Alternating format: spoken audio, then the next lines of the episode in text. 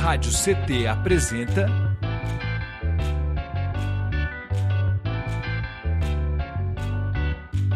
Cindy CT na Cultura, com Meire de Origem. Um programa do Sindicato Nacional dos Servidores Públicos Federais da área de Ciência e Tecnologia do setor aeroespacial.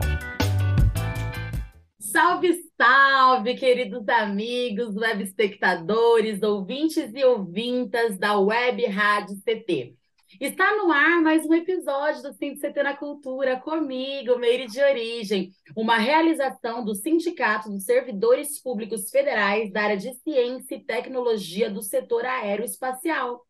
Você se conecta conosco através do canal do YouTube Rádio CT, já deixa seu like aí, já se inscreve nesse vídeo, que hoje o papo tá, ó, bom demais. Aliás, já ativa o sininho também aí, ó, o lembrete, que é para sempre que sair vídeo novo no canal, vocês serem avisados do conteúdo, porque tem muito conteúdo de qualidade passando por aqui. Combinado? Bom, gente, dito isso, no episódio de hoje, né, eu vou conversar aqui com esses dois caras de extrema relevância para o hip hop, para o rap, para a arte, cultura vale paraibana, né, joseense. A gente vai falar aqui sobre várias nuances da arte, da fé, como meio de transformação social e humana, né? Porque eu acho que todos nós aí é, somos gabaritados e podemos falar um pouquinho aí de como a arte, a fé, enfim, transformou as nossas vidas, né? E, bom, tô aqui com o Mano Lu, joseense, rapper, desde 98, ó, Cotinha, com quatro álbuns lançados, foi apresentador do programa Cidade O, na antiga Rádio Cidade, aliás, era meu companheiro aí de comunicação, na área de comunicação, e é produtor musical também. Seja muito bem-vindo, Manulu. Salve, salve, satisfação é toda minha participar aí do programa, participar com você também, faz tempo que a gente não se tromba, não se vê e e é nóis. E com o próximo convidado também, satisfação total. Vou deixar você falar dele aí. Massa, o cara é todo comunicador, né? O Mano Lu é todo comunicador. Tá, tá, tá no meio, tá no meio. Cara, eu tô com ele também aqui, um querido amigo aí também, que o hip hop, né, a arte aí nos, nos, nos apresentou, nos, enfim, nos juntou. E eu fico muito honrada de ter ele aqui, é o Anderson Samaritano que também é rapper como nós, né? Freestyleiro desde 2004 e com álbuns e EP lançada, enfim, Anderson hoje ao lado de sua esposa também atuam como diretores na casa de, de recuperação Casa Vitória. E a gente vai falar muito sobre isso hoje aqui. Anderson, seja muito bem-vindo, meu companheiro. Salve, salve, salve, rapaziada. Para mim também é uma alegria, um prazer estar aqui com a minha amiga Meire. Já vim acompanhando já os episódios. Falei, rapaz, quero estar num episódio desse aí porque eu gosto de falar. Isso aí é minha praia, eu curto. Então, para mim é uma alegria. Estou muito, muito honrado aí pelo convite. Mano Lu, satisfação. Mano Lu é o meu mestre. Mano Lu é pioneiro. Mano Lu é um dos primeiros, pô. Você é louco. Muita estrada. Bravos. É isso, assim, eu tô honrada. Estamos ficando mesmo. É, estamos, gente. O negócio tá feio. Velho. como diz minha mãe, depois de um tempo é só ladeira abaixo, né? Se bem que, como a gente falava aqui antes, né, gente, é, a gente tem muitos motivos para agradecer, né? Eu acho que envelhecer é uma dádiva, um dom, oh. né? E uma dádiva mesmo, assim, é só motivo de, de, de, gratidão, porque quantos dos nossos não chegaram na nossa idade, né? Quantos e verdade, quantas, verdade. né? Então, eu acho que é um motivo de muito orgulho para mim, de muita honra estar aqui trocando ideia com vocês, que são expoentes aqui também da nossa música rap, né? Enfim, da arte, e que tem uma longa trajetória por aí, vão compartilhar hoje com a gente. E aí, falando nisso, eu queria que vocês começassem falando quando e qual foi a importância da arte, especificamente do rap, né? Que é a arte que a gente desenvolve mais aí, vamos dizer assim no processo de transformação de vocês, no processo de, de repente, de aceitação, né? Essa coisa de pertencimento, que muitas vezes a gente, né, que é quando é jovem de periferia, a gente acaba não tendo. Acho que o hip hop também ele tem muito essa pegada de família, né? Sempre teve pra gente essa pegada de família. Às vezes coisas que a gente não tinha em casa, nos nossos lares, a gente buscava no hip hop, é. e até hoje busca. Eu acho que isso foi esse grande abraço que, no meu caso, me fez continuar né, no hip hop e não desistir da vida. Se eu queria que vocês falassem quando que foi aí o start de vocês. Eu cresci numa família muito humilde, a gente, graças a Deus, a gente nunca passou necessidade, mas as famílias ao redor da gente sempre passavam por necessidades, por dificuldades. E, e foi natural, sim, o rap entrar na minha vida, porque os vizinhos todos ouviam, né? Os meus colegas todos ouviam, mas é, o, aonde o rap me levou foi tipo assim, a mensagem que eu queria passar ao, ao, começou a chegar a, a, lugares que as pessoas começaram a me convidar para ir nas igrejas. E eu não era crente, eu não era de igreja, não era religioso, não era nada. Só que a, a mensagem que eu, eu gostava, eu sempre gostei de ler, então eu já li a Bíblia, já li, já li outros livros, eu li muita coisa sobre Gandhi antes de, de, de conhecer Jesus. É, então, isso aí, as minhas letras já tinham um teor, sim, falando sobre é, transformação mais pessoal, assim, do que uma luta contra o sistema, né? Que no passado a gente era muito assim, né? A gente queria é, cantar contra a polícia, contra o governo, contra todo mundo, mas a minha letra era mais pessoal, então comecei a ter esse conhecer esses lugares que eu jamais imaginava que ia chegar, e foi a partir daí que minha vida começou a transformar, porque é, as pessoas que eu andavam já eram pessoas que viviam outro tipo de vida que que começou a de certa forma influenciar a minha e foi quando aí eu, eu conheci Jesus, quando eu comecei mesmo a transformação, né? E, foi através do rap. Foi, eu lembro que a primeira vez que eu fui numa igreja evangélica foi para cantar um rap. E, e para mim, aquilo ali foi totalmente diferente. A partir disso, a minha vida começou a sendo transformada, né? E acho que era isso que eu queria passar, né? É, primeiro passo aí, a primeira parte Sim, total. da conversa. Bom, comigo, 14 anos de idade é inesquecível. 14 anos de idade, uma fitinha dos Racionais MCs, aquela que tem uma cruz, né? Sobrevivendo no inferno. Aquela fita chegou até mim, menino de 14 anos de idade, morador da zona leste de São Paulo, Guaianazes, é, morei na favela da Juta São Mateus, convivia no meio dos barracos de Madeirite, eu vivia essa loucura que era criminalidade de perto em São Paulo. Morei na favela de rua de terra mesmo, de ir para a escola atravessando o rio, de ver gente morta no jornal, assim, coberto, polícia. Então já cresci nesse ambiente. Né? É, meu pai alcoólatra, separado da minha mãe, aquela coisa, aquele menino sem identidade, aquele menino num ambiente a qual ele não sabia se encontrar, criado pelos tios, num ambiente preso, né? Preso, não podia sair para rua, não podia né, meus tios, e a religião, a religião a qual eu, eu via de perto, pequeno, não era uma coisa que eu, que eu praticava porque eu era criança, mas eu vivi no meio daquela religião. Era a religião do candomblé, meu tio era pai de santo, ele tinha um terreiro dentro da casa, era dentro da casa. Então cresci né, é, nessa influência cultural, religiosa. E quando chegou Racionais MCs, daquela fita, é, os cativeiros, começou assim, tá ligado?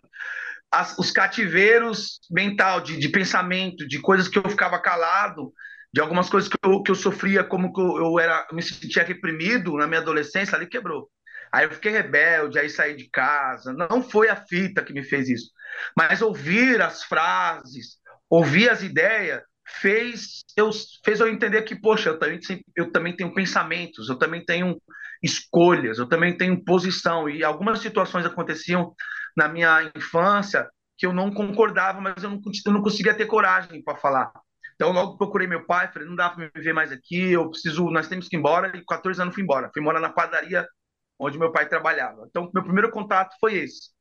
dez anos que eu não via minha mãe, né, por conta de separação do meu pai, etc, vingança, meu pai sumiu com a gente dez anos, vim para São José, minha mãe estava morando aqui com 17 anos de idade.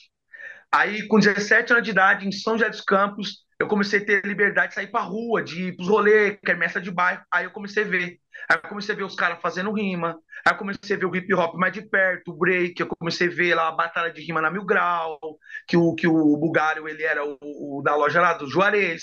Aí comecei a me envolver. Aí eu comecei a me envolver com a cultura mais perto, próximo. Aí inventei de começar dançando. Não deu certo com você. Ah, eu quebrava eu. eu era, era terrível. break, né? Que break, break é quebra. Eu literalmente me quebrava inteiro. E foi e quando, quando não quebrava o que estava do lado, né? É, pô. Eu pensava que aqueles movimentos era só chegar, meter a mão no chão, a cabeça no chão e virar. Quando ia ver, eu já estava quebrando coluna, quebrando as coisas em volta. Então não deu muito certo. Mas aí eu me lembro do primeiro MC que eu vi fazendo freestyle, rima de improviso. Eu fiquei encantado, é o Betão. Eu vim na favela, eu vim aqui, é, morei uns três anos na favela do Perinho. Aí na favela, na favela do Perinho, eu vi o Betão fazendo freestyle, eu falei, mano, eu quero fazer. Eu quero fazer como que é. O Betão, não, você tem que fazer assim, ó, rima sabão com feijão. Aí foi começando assim. Aí Caraca. comecei a colar, mano. Aí conheci, aí fui conhecendo os caras, Marcelo, o Busca, o Henrique, aí o esquema V mais L, Marcos Paulo, eu conheci uma banca, e aí pronto. Quando foi aí ver, já tava inserido na cultura. Aí vem as primeiras letras, e aí foi construindo e a arte me alcançou. Antes de eu conhecer Jesus, a arte me, me, me, alcançou, me alcançou de alguma maneira. E aí, por meio também do rap, que tinha dois MCs lá do Rio de Janeiro pregando sobre Jesus, aí eu comecei a, também a entregar minha vida para o Senhor. Mano Lu fez parte desse tempo, e Mas... por aí vai, MC Gusta. Vamos chegar lá, vamos chegar lá. Muito bom. Seguinte, eu queria perguntar agora para o Mano Lu. Mano Lu, são quatro álbuns gravados. Você já gravou mais de 50 tracks e ainda produziu diversos artistas na sua casa. A arte é um combustível, um refúgio para você? E como você sente as transformações que o hip hop viveu nesses quase 25 anos que você faz parte do rap? Vamos lá. É...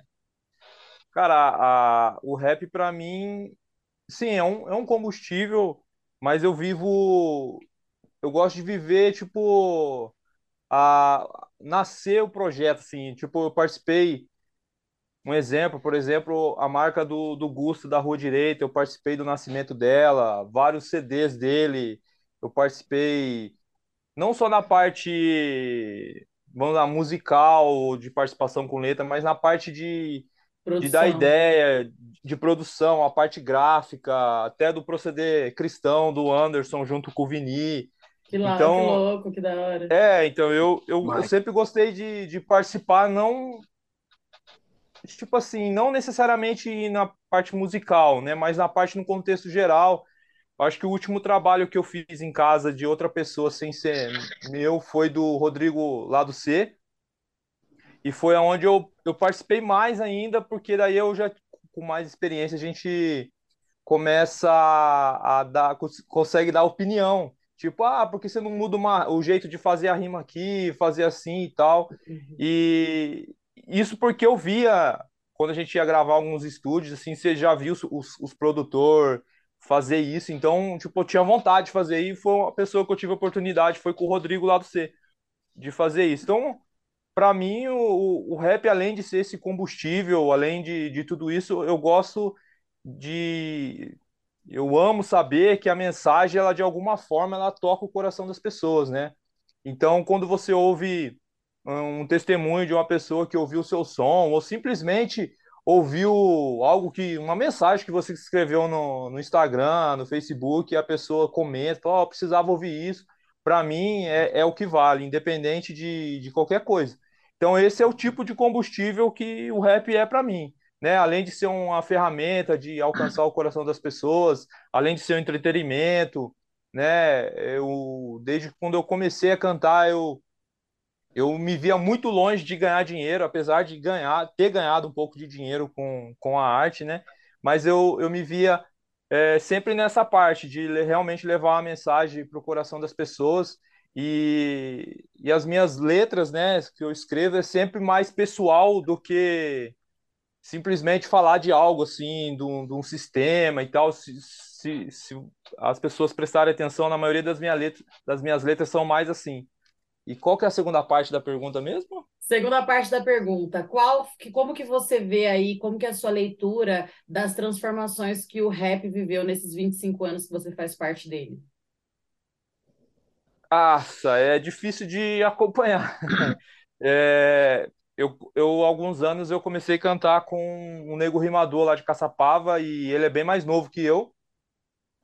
A gente ficou um tempo junto e, e assim, eu vi que eu fiquei um bom tempo parado, assim, de, sem ir em movimento, sem participar realmente, sem gravar nada. fiquei cinco anos sem gravar nada durante um, alguns anos atrás.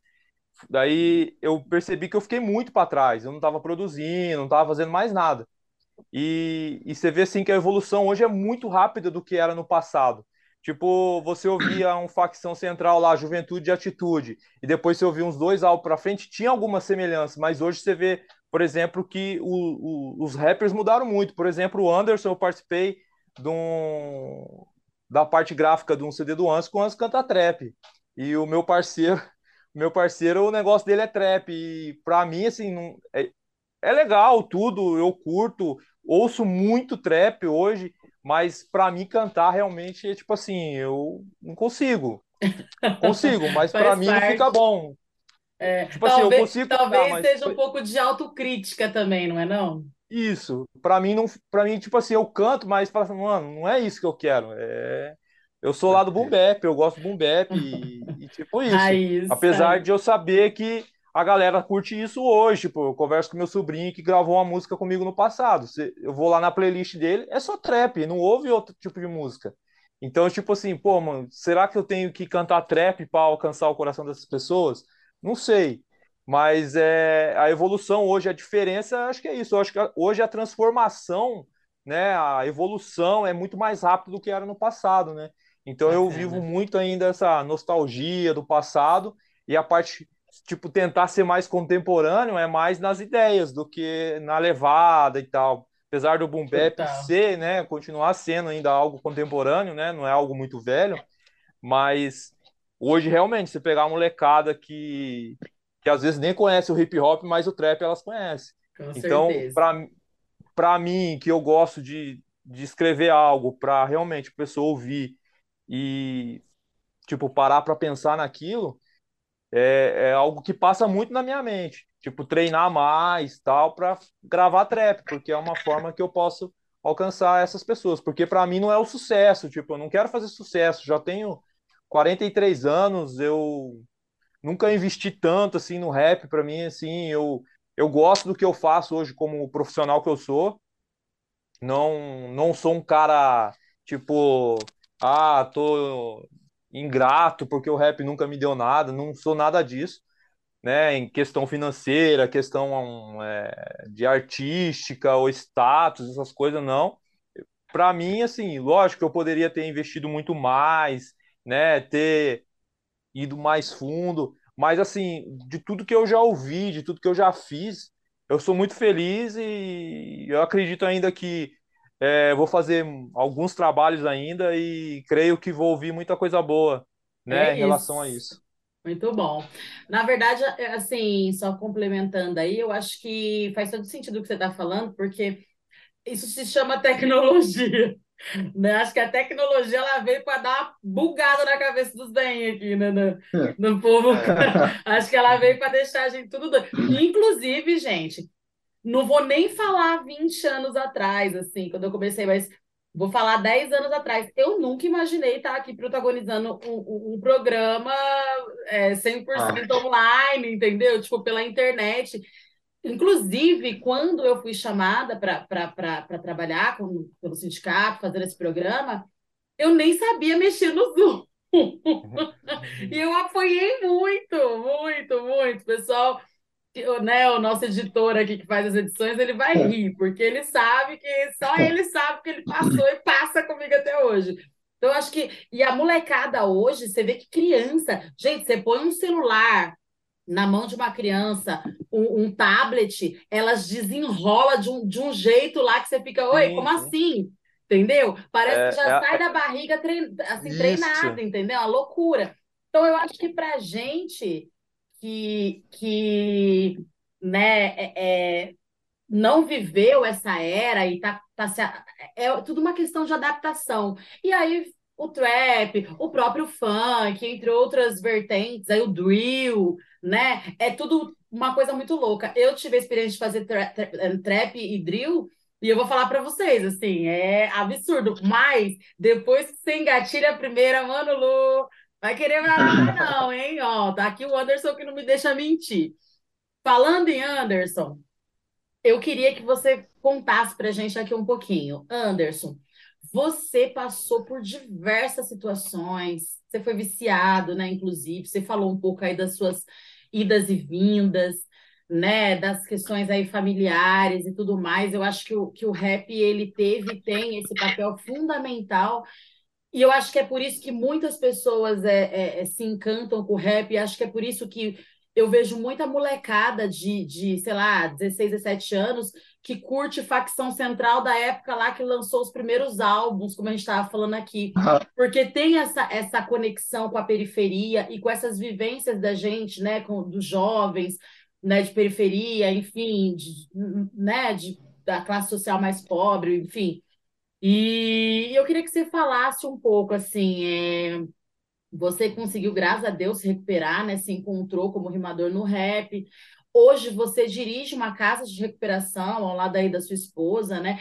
Eu queria que você falasse um pouco desses processos e a importância da arte como aliada nesse processo agora que você está vivendo, né? Como é, é, um diretor mesmo de, né, de um espaço, de uma casa de recuperação, né? Eu queria que você falasse como que foi e como que está sendo esses processos hoje.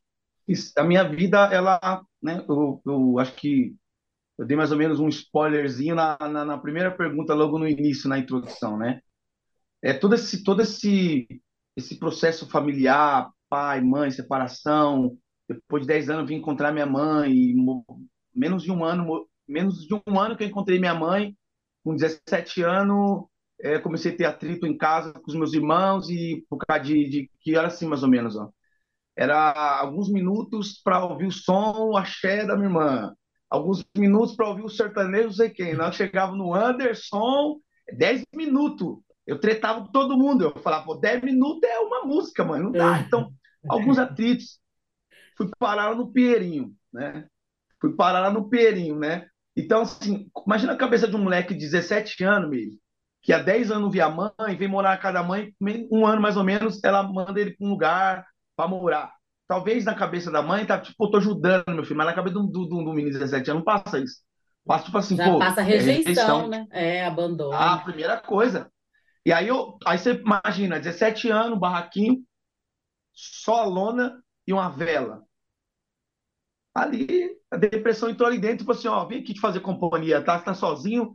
E aí começou a bater umas depressão, e aí comecei a fumar, e comecei a beber, e aí eu comecei a conhecer maconha, e aí eu comecei a ir para balada, e aí eu conheci uma galera que começou a falar, não, experimente isso aqui. E eu, eu, eu, eu era um tipo de moleque que eu ia, eu ia, eu não tava tipo assim, não, vou tomar cuidado com isso aqui. Não, eu tava, o que me oferecesse eu ia usar, mano. E eu fui conhecendo muitas drogas. Nessa de conhecer muitas drogas, eu fui me afundando, né? Na cocaína, inclusive experimentei crack, entendeu? Cheguei a experimentar o crack.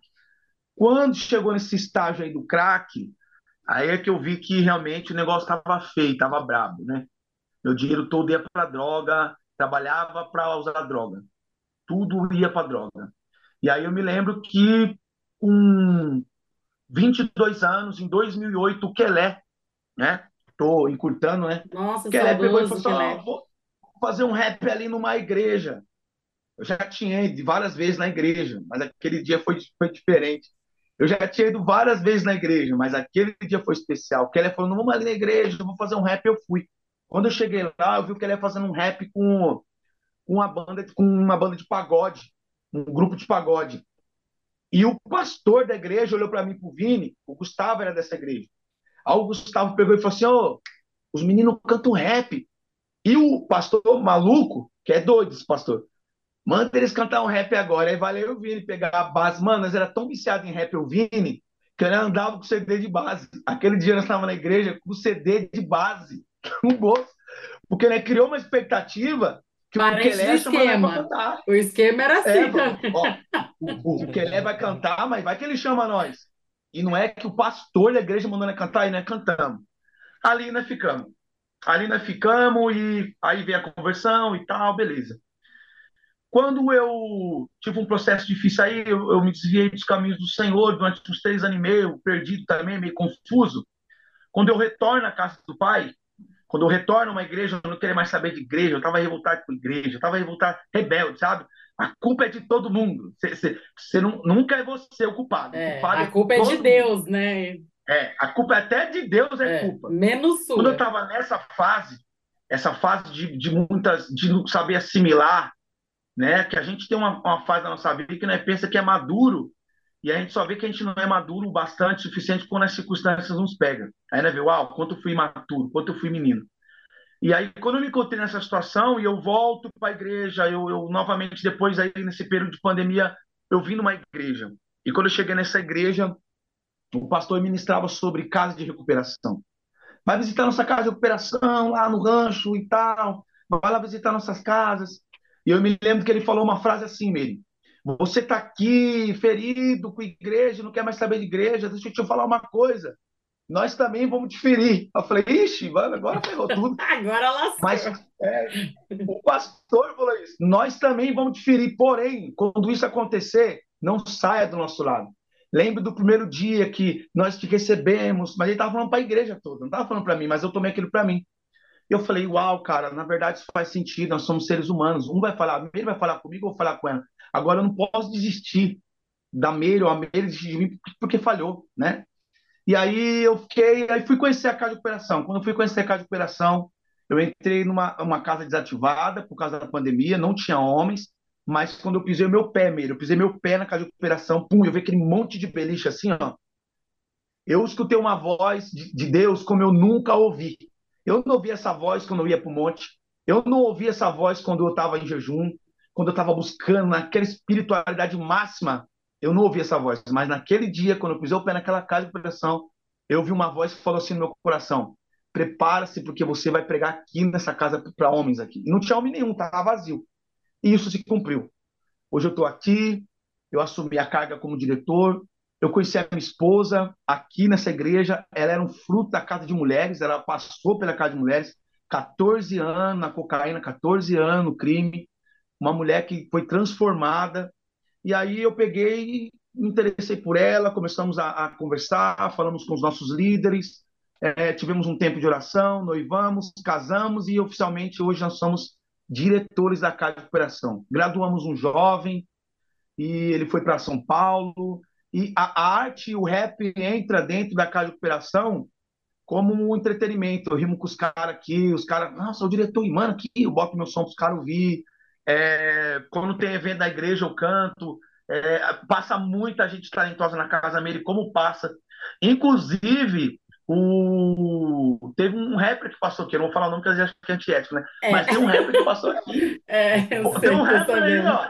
Passou aqui, cara, e foi fantástico a experiência, porque nós dois rimava, libertar o violão, mas. E aí eu não conseguia separar de ser diretor e amigo dele. E aí confundia as coisas, aí acabou não dando certo, não. Quando eu fui pegar mais frio com ele, ele não entendeu, falou, pô, Anderson, como assim? Eu falei, mano, tô falando como diretor agora, e não deu muito certo. Então eu acredito que é, a arte, o rap, Jesus, tudo tem sido uma coisa que eu fico pensando, o que seria de mim se não fosse isso? Se não fosse a arte que me faz pertencer a algo, se não fosse Jesus que me libertou das cadeias, das prisões, o que seria da, da, de Jesus que me deu uma nova oportunidade? Quem sou eu para ter novamente uma oportunidade? A minha esposa tem quatro filhos, eu tenho três, juntamos aqui uma gangue, é sete. Sete. E aí agora nós conseguimos. Metade de um time vamos- já. Mais da metade de um time já tem. Arruma- aí arrumamos um cachorrinho, Meire, oito, então acho que eu me sinto hoje o cara mais feliz. Eu, eu vivo com os caras, nós- eu e nós vivemos com os caras. convívio geral, né? A dor, o sofrimento, a rebeldia, as manipulação, a articulação, os caras mais espertos, e a gente tá junto. Isso também tá me agregando experiência, né? Com e tá inspirando para escrever também, né? Porque eu tô vindo com muita coisa nova escrevendo, né? As é músicas tá isso. tá vindo como? Imagino. Gente, queria aproveitar para dar um recadinho aqui para vocês que estão nos assistindo. Eu sei que o papo está muito bom, mas eu queria que vocês não se esquecessem de se inscrever no nosso canal. Lembrar vocês que vocês nos acompanham pelo canal do YouTube Rádio CT. Então já deixa seu like aí, já se inscreve no canal, manda seu feedback nesse vídeo. Se tiver com preguiça de escrever, pô, põe um emoji aí, entendeu? Por quê? Porque isso gera engajamento e o YouTube vai disparar e vai enviar para mais pessoas. É simples, matemática simples, entendeu? Lembrando que aqui embaixo, ó, no rodapé agorinha, tá aparecendo as redes sociais também do Anderson Samaritano e do Mano Lu, que é para vocês irem lá também, já se conectarem com eles para saber das novidades, para saber dos trabalhos que eles já têm e de, enfim, de tudo que vocês quiserem saber mais, para a gente seguir conectado, porque agora o mundo é virtual, né, Mano Lu? É, gente, eu queria convidar vocês para a gente ouvir e assistir um som. O que, que vocês acham? Pode ser?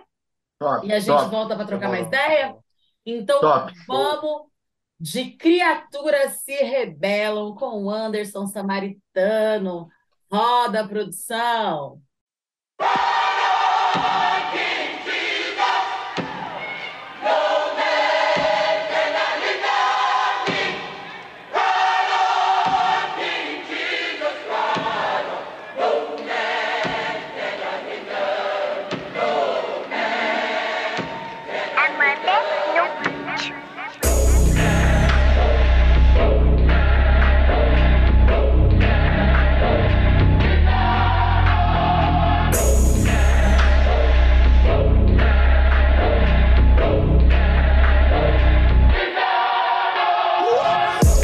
Se rebelam contra o Criador, aumentando o sofrimento e a sua dor. Acusando Deus de cometer vacilo, e como fizeram com seu filho, querem puni-lo. A maldade nesse mundo é avassalador. Aqui pobre vencedor não é merecedor. Qual será o futuro dos nossos filhos? Pelo amor, por favor, não puxem um gatilho. Criaturas se rebelam contra o Criador, aumentando o sofrimento e a sua dor. Acusando Deus de cometer vacilo, e como fizeram com seu filho, querem puni-lo. A maldade nesse mundo é avassalador. Aqui pobre vencedor não é merecedor. Qual será o futuro dos nossos filhos? Pelo amor, por favor, não puxem um gatilho.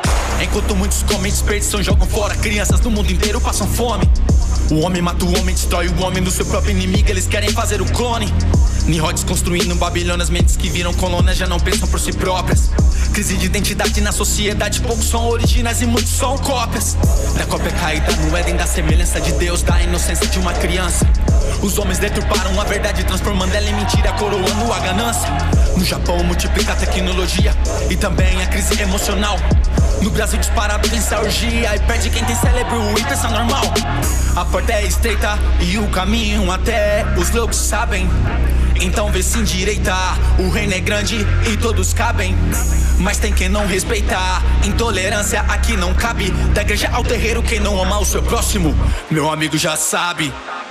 Criaturas se rebelam contra o Criador, aumentando o sofrimento e a sua dor. Acusando Deus de cometer vacilo, e como fizeram com seu filho, querem puni-lo. A maldade nesse mundo é avassalador. Aqui pobre vencedor não é merecedor. Qual será o futuro dos nossos filhos? Pelo amor, por favor, não puxem um gatilho. Criaturas se rebelam contra o Criador, aumentando o sofrimento e a sua dor. Acusando Deus de cometer vacilo, e como fizeram com seu filho, querem puni-lo. A maldade nesse mundo é avassalador. Aqui pobre vencedor não é merecedor. Qual será o futuro dos nossos filhos? Pelo amor, por favor, não puxem um gatilho. Pedro, meu chamado é rede além das paredes, dando pão pra quem tem fome, água para quem tem sede. Astuto como a serpente, mas como a bomba sou manso. Minha rede é de pesca e não de descanso. Como diz lá em Isaías, eu trabalho e não me canso. Como Miriam, batuco como o rei Davi, eu danço, eu faço rap como Azaf, tocava harpa no templo. O que queres de mim, seja você o exemplo. Tempo, eu não posso perder tempo. Você me criticando e as pessoas morrendo. Vendo, venda, fingindo não ver. Cego que é cego no buraco vai morrer. Aqueles que dizem vizinhos ser meus amigos na fé. Fizeram o mesmo que fizeram Simão de José. Pensando que eu recuaria, andaria de ré. Vão me ver governando e me aplaude de pé. Criaturas se rebelam contra o Criador, aumentando o sofrimento sofrimento e a sua dor. Acusando Deus de cometer vacilo. E como fizeram com seu filho, querem puni-lo. A maldade nesse mundo é avassalador. Aqui pobre vencedor não é merecedor. Qual será o futuro dos nossos filhos? Pelo amor, pelo amor, pelo amor, pelo amor. Criaturas se rebelam contra o Criador. Aumentando o sofrimento e a sua dor. Acusando Deus de cometer vacilo. E como fizeram com seu filho, querem puni-lo. A maldade nesse mundo é avassalador. Aqui pobre vencedor não é merecedor. Qual será o futuro dos nossos filhos? Pelo amor, por favor, não puxem um gatilho.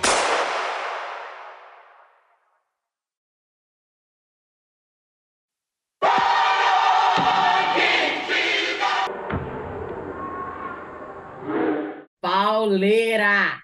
É sobre isso, cara. Anderson, primeiramente, puxa, que sonzeira, cara. Eu queria que você falasse, né, da, da produção. A gente vai escutar daqui a pouquinho também o som do Mano Lu.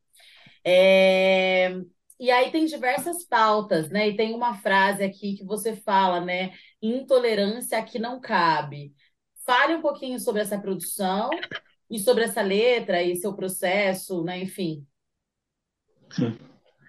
Bom, essa letra foi o último clipe profissional assim que eu lancei. Eu estava numa época lançando muito trabalho com a Giramundo, né? Jean Furquim, me conectei. Foi uma época que eu estava visando o crescimento mesmo do trabalho, engajamento, profissionalismo, crescer, levar a sério mesmo a parada. Até porque é muito difícil, o gasto.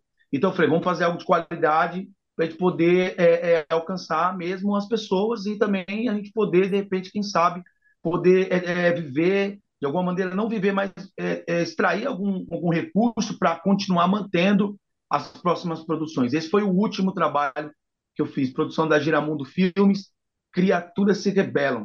Foi um período rebelde, né? Eu estava com a minha mente um pouco ainda naquela fase da rebeldia, rebeliado, sim, com todo mundo. Porém, eu trouxe alguns conceitos que são muito, muito relevantes, né? Essa questão da tolerância. Eu, eu, eu tenho o Evangelho como meu condutor de vida, né? A, a Bíblia é a minha regra de fé. Mas eu também é, é, estudo muito a rua, a sociologia. Eu, eu, eu, me importo muito com essa questão de, de, do, dos problemas sociais que acontecem. Então, eu trago na minha letra, nessa criatura se rebela, um pouco desse conceito também, né? Da intolerância, que não cabe, intolerância que não cabe, né? Seja ela Muito religiosa, bom. Seja ela de respeitar o espaço do outro. Eu vejo, eu vejo isso na nossa cultura, eu vejo isso na igreja, eu vejo isso no bar, eu vejo isso no shopping, em todo lugar tem, porque é onde há pessoas, há essas divergências, há esses problemas, né? Então, bati firme nessa letra aí, né? Nessas questões. A produção, inquestionável aí, né, mano? Giramundo Filmes. Total. A moça aí que fez a maquiagem, eu não me lembro o nome dela mesmo. Cara, foi, que maquiagem Foi super fina. Ela estudou Deus. nos Estados Unidos e quando eu falei para ela que nessa época também eu estava dando palestra nas escolas, 2018, 2019 eu dei palestra o ano inteiro nas escolas aqui da Zona Sul toda, Zona Norte, e essa experiência foi muito bacana também. Aí nesse período, quando eu mostrei para ela que eu fazia um trabalho de palestra que eu falava sobre suicídio e drogas para jovens, ela falou assim: quer saber? Seu trabalho é fenomenal. Eu vou somar com você, eu vou nem cobrar. Legal. Ela fez um trabalho profissional para gente e esse foi o último trabalho profissional que eu lancei e foi, foi uma experiência muito top. Muito legal. Mano Lu, vamos de música também, né? Vamos de videoclipe do Mano Lu. Poxa vida, faltou não. Muito bonito Demorou. esse som. A gente vai rodar e na sequência a gente volta para conversar. Eu te adoro, por Mano Lu. Pode rodar, produção.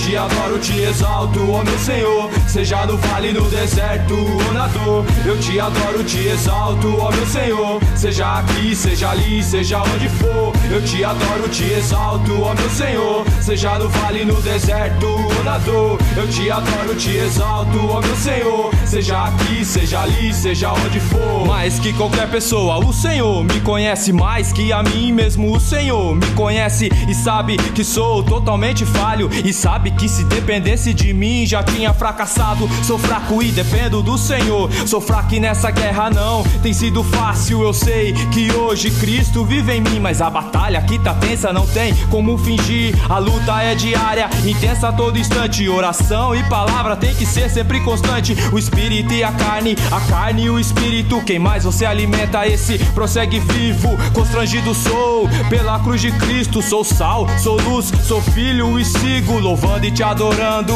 Ó oh, meu Senhor, seja como for, seja onde for.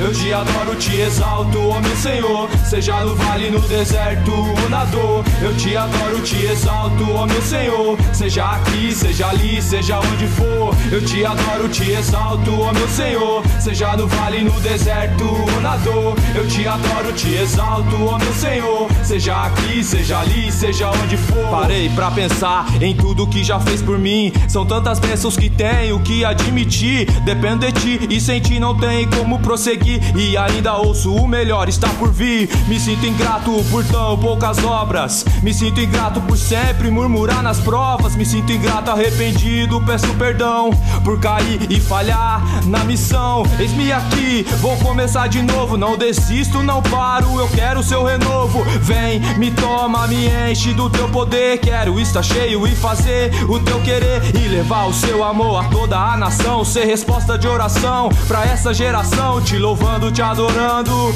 ó meu Senhor. Seja como for, seja onde for.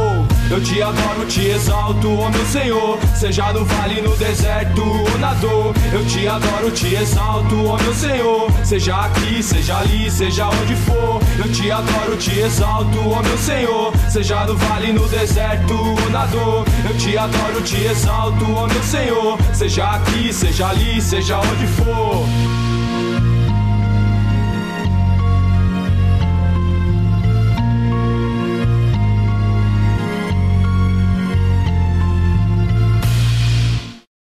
Massa! Mano Lu, é, ser cristão, né, e falar de amor também são atos revolucionários, né? Como eu falei antes, eu acho que revolução ela se faz de uma série, né, de formas, né? E, e, e até quando a gente fala sobre política, você ainda, inclusive você falou, você fez uma frase mais, né, um tempo atrás, de repente, ah, não, não, não, não, uso tanto, né, a questão política e coisa e tal, ou assim, assim, assim. Na realidade, eu, eu, eu, eu vejo isso muito político, porque nossos corpos são políticos, né? Nós que somos pessoas de periferia, estar vivos, você tem 43 anos, você, Mano Lu, né, dessas quebradonas aqui de São José, entendeu? Zona Sul, só a gente sabe, né, como era aqui anos 90, início de 2000, mas principalmente ali anos 90, né? como que era, e, e, e você tá vivo, isso já é um ato revolucionário, né? Assim, a, a, o sistema já treme, né, mano? E tá vivo, e tá aí criando sua família, né? Tá, tá fazendo as suas paradas, tá ligado? Ter gravado esse tanto de gente, investido no sonho de outras pessoas também, né? Que a gente sabe o quanto você faz isso por amor. Então, isso por si só já são atos revolucionários, né? E, e nesse som você fala tanto da sua fé quanto do seu amor, né, por Cristo, se eu te adoro, né, te, né? Então eu acho que é sobre isso também. E falar de fé nos dias atuais, seja ela qual for, é um ato revolucionário por si só, né? Então eu queria que você falasse um pouquinho aí, né, dessa sua dessa sua composição, do videoclipe que por sinal foi gravado no calçadão, né? Com certeza. Sim. Ganhei, com certeza.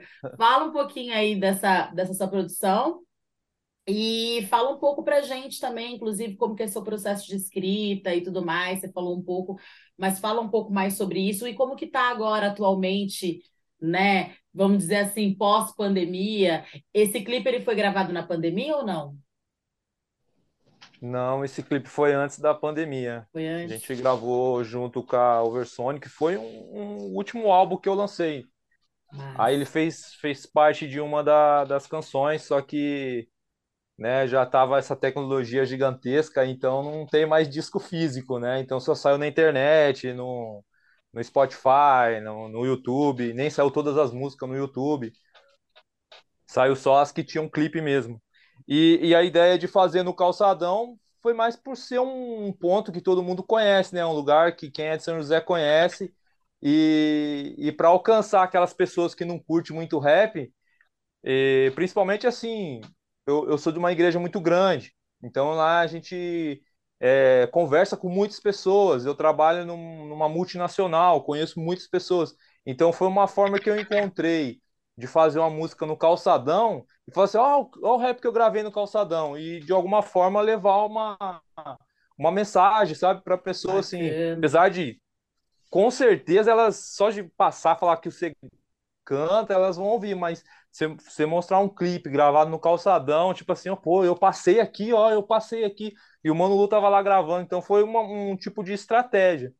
A, a música, ela fala, é mais um testemunho meu, assim, de algumas, eu cito algumas coisas, assim, o tanto que eu poderia fazer a mais e não faço, né, da misericórdia de Deus é, pela minha vida, porque todo mundo está falando aqui de tudo que aconteceu e eu vejo que em tudo, né, tem a ação de Deus. É lógico que muitas coisas erradas acontecem na nossa vida porque a gente faz burrada, mas eu creio que em, em nenhum nenhum acontecido Deus deixa a gente sozinho e Deus não vai usar aquilo para transformar a nossa vida ou para de alguma forma usar isso para a gente transformar a vida de alguém, né?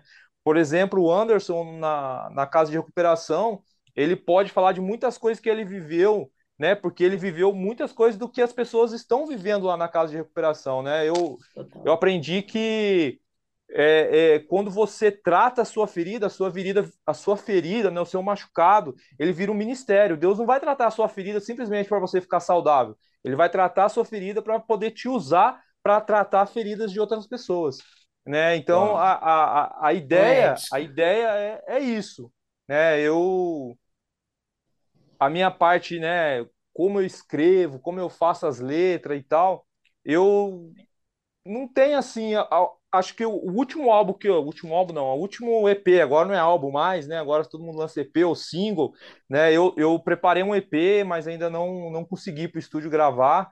É, mais a parte financeira mesmo está pesando um pouquinho, mas a gente já eu já produzi os beats, já já terminei as letras, falta só fechar algumas Você pessoas para fazer a você mesmo produz os beats? Tem produzido? Não, eu, eu, eu parei de produzir há muitos anos atrás, porque consumia muito tempo. E eu fico, como eu trabalho numa multinacional, fico nove horas trancado quando eu não faço hora extra. Então, chegar em casa e produzir, aí os manos vêm em casa, porque, ah, Lu, produz o beat para mim. Então, consumia muito tempo. Eu lembro que eu comecei a produzir beat com um programa que chamava Som de Acid que foi o pessoal do Oversonic que me passou. Eles produziam com isso, mas aí foi evoluindo, né? Eles produziam uns beats com isso, daí eles me passaram, porque eu, eu conversava muito com o Fábio, né? O Fábio, Fábio Alba. E aí eles me passaram, eu comecei a produzir em casa. Então eu produzia algumas pessoas, eu fazia muito sample. Na época, nossa, mais antiga, a gente sampleava todo mundo, né? Todo Todos mundo. os gringos, a gente a gente E se sampleava. deixasse, e se a internet não derrubasse, eu tava sampleando até hoje. Com certeza.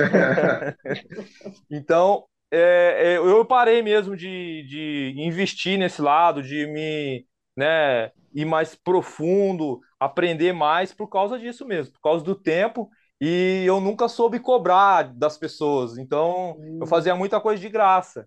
Então, para falar, não, eu prefiro ficar de boa nessa parte. Então hoje eu não produzo, eu, eu prefiro produzir com outras pessoas. É, compro muito é, beat na promoção, sim, fico guardado aqui, vários beats. E, e mais a, a, pela primeira vez agora nesse, nesse EP, eu fi, selecionei um tema e escrevi seis letras só sobre esse tema, com ramificações diferentes tal, mas é basicamente sobre um tema. Mas antigamente não, sempre eu ouvia o beat primeiro e daí sim, a partir dali eu desenvolvi o que eu achava que o beat estava pedindo, eu escrevia. Eu não, tipo, vinha uma letra na minha cabeça e depois eu ia procurar um beat. Não, eu normalmente é assim, eu ouvia o beat e a partir dali eu escrevia. Mas Tem uma esse EP fórmula, agora. né, específica, né? Isso. Mas esse EP agora eu, eu separei um tema de um. Esse tema é uma frase que eu peguei dos Gírias Nacionais. Não sei se vocês lembram dos Gírias Nacionais, do Ralph.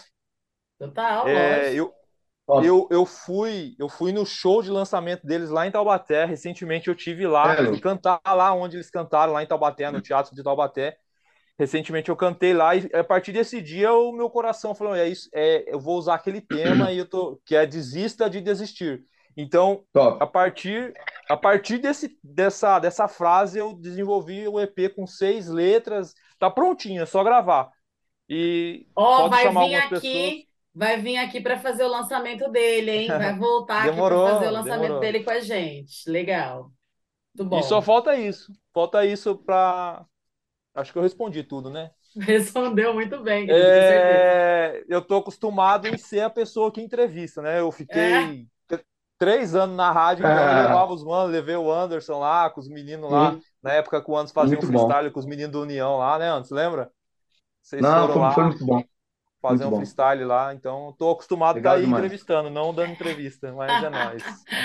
pois volte mais vezes, está sendo muito bacana esse papo com vocês, viu? Quero desde já agradecer, nós estamos caminhando para o final, né? Porque, como eu falei para vocês, passa muito rápido, assim, é, é uma coisa de louco, mas assim, eu estou bem feliz a gente poder é, ter esse momento para trocar essa ideia, porque tanto um quanto o outro, né, fizeram parte da minha vida em algum momento aí, né, da, da, da minha trajetória enquanto meio de origem. Eu tenho som com o Anderson, inclusive, gente. Depois vocês vão lá no YouTube lá, ó, o som com o Anderson só bala. Eu ia preta área, hein, ó.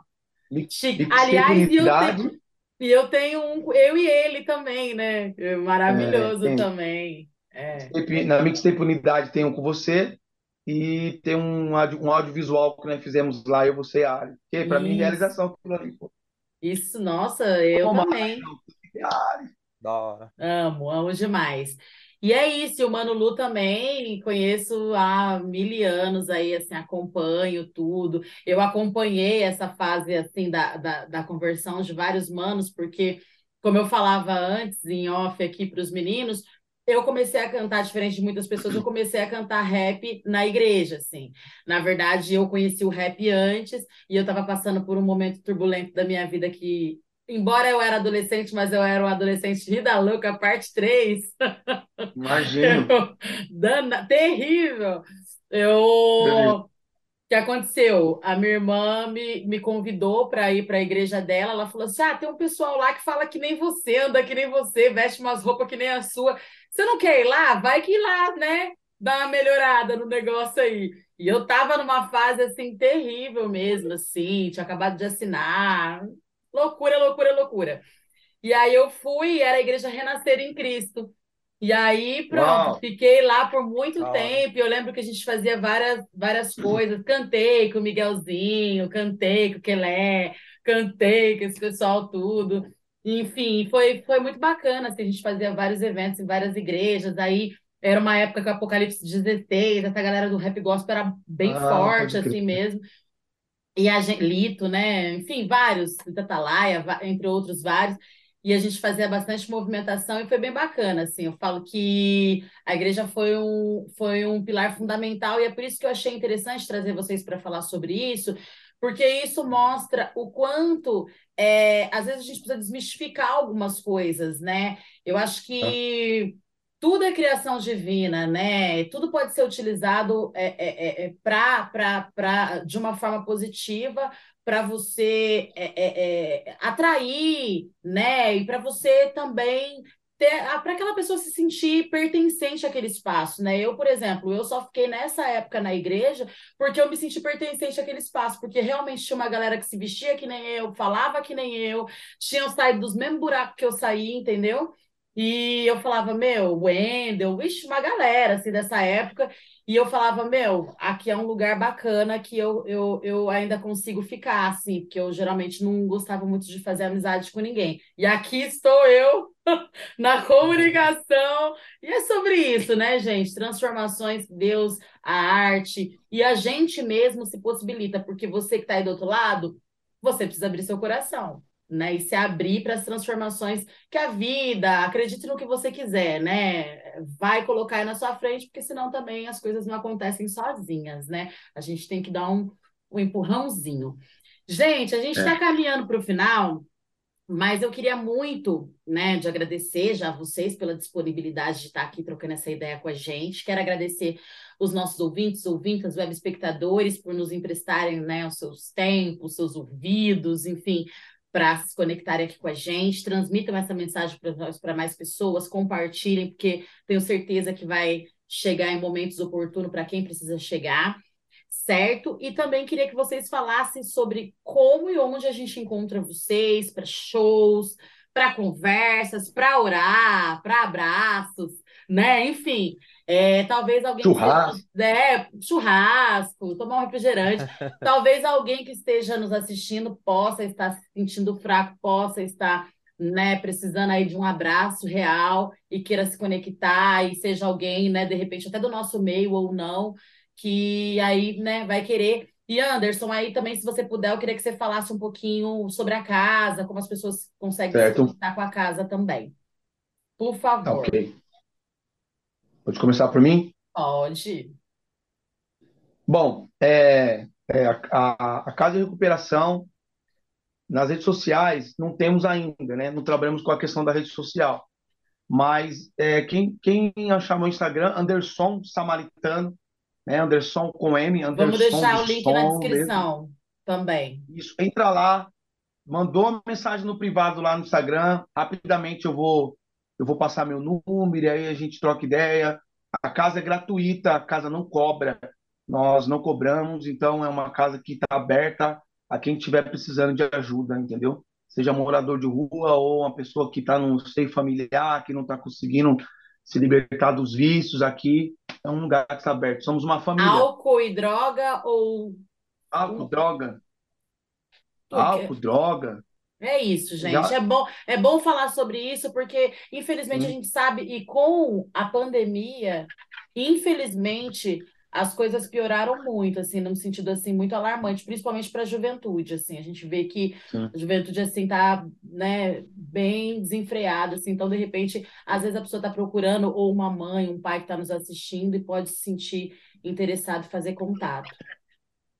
E lá também para evento, convites, palestra, levar a galera da casa que já está num outro nível. A casa está aberta para visitas, doações, nos apoiar, apoiadores. Óleo, fala do óleo. O, óleo. É, quem quiser abençoar a gente com óleo de cozinha usado, o trabalho da casa é o óleo de cozinha, né? Sai com uniforme, crachá, bem, né, padrão, né? Ensina os meninos que a qualidade é, é o melhor de tudo, sabe? A gente tem esse, esse pensamento e trabalhamos com óleo de cozinha usado. Se quiser abençoar com óleo de cozinha usado. Junta aí um monte de óleo aí, gente. Manda um direct para o Anderson, que aí vocês conversam, Isso. ele vai passar o WhatsApp e depois eles vão dar um jeito de buscar e vocês com certeza vão abençoar a casa. O seu óleo vai preservar o meio ambiente e vai salvar uma vida. Olha que coisa tremenda. Vai salvar várias vidas, mano. Amém. Pô, tremendo isso. Muito bom, Mano Lu. Top. E completando o Anderson aí, também tem o hip hop beneficente, né, Anderson? Ah, o hip hop. É, mano, eu tô falando, se não é for falar é duas horas. Tem um hip hop beneficente que acontece de dois, dois meses. Se me seguir no Instagram, automaticamente eu mando para você no privado o Instagram do hip hop beneficente. O hip hop beneficente é um evento de hip hop que a gente faz aqui na igreja. Teve batalha de break, Bulgário teve aqui, foi bacana para a entrada ser um quilo de alimento, para esse alimento ser destinado para casa. E o Lu é o meu parceiro, é ajudando na mídia, tudo. O Lu é top, mano. É, o Lu, é o Lu ele tá fazendo. Lu, o Lu me ajudou no proceder cristão, no proceder MCs, agora no Samaritano, e agora no meu EP ele participou. Agora... o Lu não, quando nós, a gente estava conversando, ele falou: Meire, você não está entendendo a história que eu tenho com o Manu. Você não está entendendo. Eu queria ter, inclusive, mais tempo para mostrar trabalhos. Inclusive, os meninos têm um monte de trabalho junto, gente. Então, é mais coisa para vocês procurarem aí também, viu? o Manulu. É, o meu tá lá no Instagram, manulu.avoz que clama. Só mandar um salve que é nós no Instagram, no Facebook e, e a gente já se conecta. Quase sempre estou aí online, só na hora de trabalho que a gente só dá uma fugidinha de vez em quando. E, e também no, nos meus trabalhos aí eu tenho duas músicas que falam exclusivamente sobre o setembro amarelo, né? A prevenção do, do suicídio, né? A, a depressão. Então, eu, tem um trabalho bacana que eu me aprofundei um pouco sobre isso, fiz um som que, inclusive, na nossa na empresa que eu trabalho lá, rolou o som pra galera, a galera veio trocar uma ideia. É... Foi, foi bem bacana mesmo. Assim, eu não sabia que que falar sobre isso é, alcançava assim tantas pessoas e eu me aprofundei um pouco, foi bem legal. Esse ano eu não eu não, não, não fui muito para esse lado assim, mas alguns anos atrás eu estava bem engajado sobre esse Setembro Amarelo, sobre depressão, suicídio, foi bem bacana. Mas estamos aí, Deus é bom o tempo todo. Se precisar, é só dar um salve que é nós. Com certeza, gente, muito importante você falar sobre isso. Eu tenho um projeto que se chama Divã da Periferia, que está disponível também na internet, que também aborda essa temática da saúde mental. É crucial, fundamental, porque o ditado já fala e não é clichê, mente sã, corpo são, né? Se você se a sua mente está zoada, meu filho, Tá tudo zoado mesmo. E, inclusive, a mente é porta de entrada para um monte de coisa, né? Que, inclusive, tem um ditado é. que fala: ó, mente vazia, a gente já sabe a oficina de quem. Então, é sobre isso, né? Vamos cuidar aí da mente da gente também. Procurem né, esses sons do Mano Lu. A gente vai deixar as redes dele na descrição desse vídeo para vocês saberem mais. Procurem esses projetos, porque são projetos que realmente estão preocupados com a transformação das vidas e não só de botar dinheiro no bolso. É claro que todo mundo precisa de dinheiro, né, gente? Pelo amor de Deus. Se a gente verdade, falar verdade. que não, a gente vai estar tá mentindo. Verdade, mas, verdade, verdade, verdade. Mas eu acho que a gente tem um compromisso com a verdade, um compromisso com as outras vidas e um compromisso com a arte, ah. porque se ela fez algo por nós, é justo que a gente retribua é da melhor maneira possível, né? Meninos, é mais uma vez, muito obrigada. Vocês querem mandar beijo para alguém? Querem fazer alguma contribuição final? Fiquem livres. Eu só quero agradecer. Eu só quero agradecer, Miri, pelo convite. Muito bacana. Aqui são três pessoas que foram salvas e por isso que a gente está aí salvando, né? Quero parabenizar o trabalho e mandar um beijo para minha esposa, meus filhos, que é a minha base, os meninos da Casa de Recuperação que vão assistir o programa. Eu quero dizer que vocês são meu combustível, que vocês graduem, todos vocês, e que a vida de vocês alcance outros. E, Mano Lu, muita, muita estrada pela frente, mano. Tem muita coisa para fazer. É, com certeza, começando. com certeza. Hoje, hoje eu te mando o vídeo, tá, Anderson? Ah! Tá top. Já tamo, eu achei que ele ia te cobrar já... aqui, ó. Eu achei que ele ia te cobrar ao vivo. Também achei. Mas é isso aí, Deus é bom o tempo todo. Se você for desistir de alguma coisa, desista de desistir e prossiga. Isso. Tamo junto. É isso! Máximo respeito, gente. Obrigada de coração. Quero agradecer mais uma vez também a vocês que estão em casa nos assistindo e que já com certeza deram seu like nesse vídeo, já com certeza comentaram, já com certeza compartilharam. Quem não fez isso, ainda dá tempo, é só fazer, porque o conteúdo vai ficar salvo aqui, então pode transmitir para mais pessoas porque engaja o programa, engaja o conteúdo, engaja os meninos, a Meire, por aí vai, certo?